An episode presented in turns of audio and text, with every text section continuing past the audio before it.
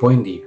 Evangelio de hoy, 26 de agosto de 2021. Mi nombre es Ignacio Salinas. Pertenezco a la Iglesia San Patricio del Ministerio de Estudio Bíblico Nazarenos Católicos.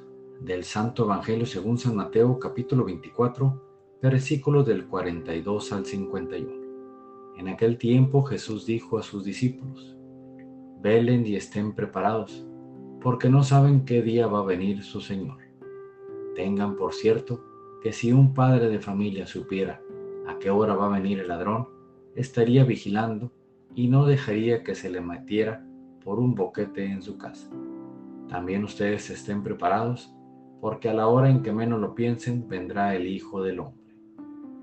Fíjense en un servidor fiel y prudente, a quien su amo nombró encargado de toda la servidumbre para que le proporcionara oportunamente el alimento. Dichoso ese servidor si al regresar su amo lo encuentra cumpliendo con su deber. Yo les aseguro que le encargará la administración de todos sus bienes. Pero si el servidor es un malvado y pensando que su amo tardará, se pone a golpear a sus compañeros, a comer y a emborracharse, vendrá su amo el día menos pensado a una hora imprevista, lo castigará severamente y lo hará correr la misma suerte de los hipócritas. Entonces todo será llanto y desesperación. Esta es palabra de Dios. Gloria a ti, Señor Jesús. Reflexionemos. Este Evangelio nos recuerda que debemos estar preparados todo el tiempo para cuando llegue el Hijo del Hombre. Seamos un cristiano responsable y estemos atentos a esas responsabilidades del diario vivir que nos corresponde estar atentos. Cumplamos con nuestras obligaciones normales de padre, esposo, hermano, vecino, compañero de trabajo y otras.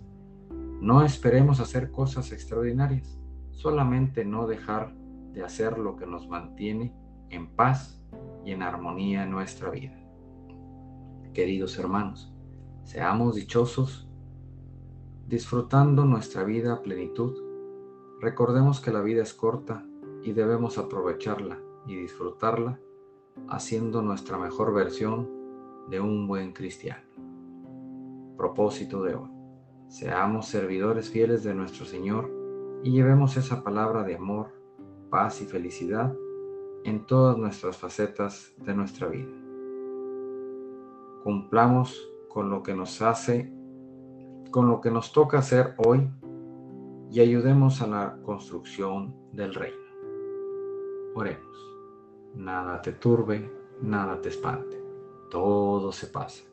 Dios no se muda, la paciencia todo lo alcanza. Quien a Dios tiene, nada le falta. Solo Dios basta.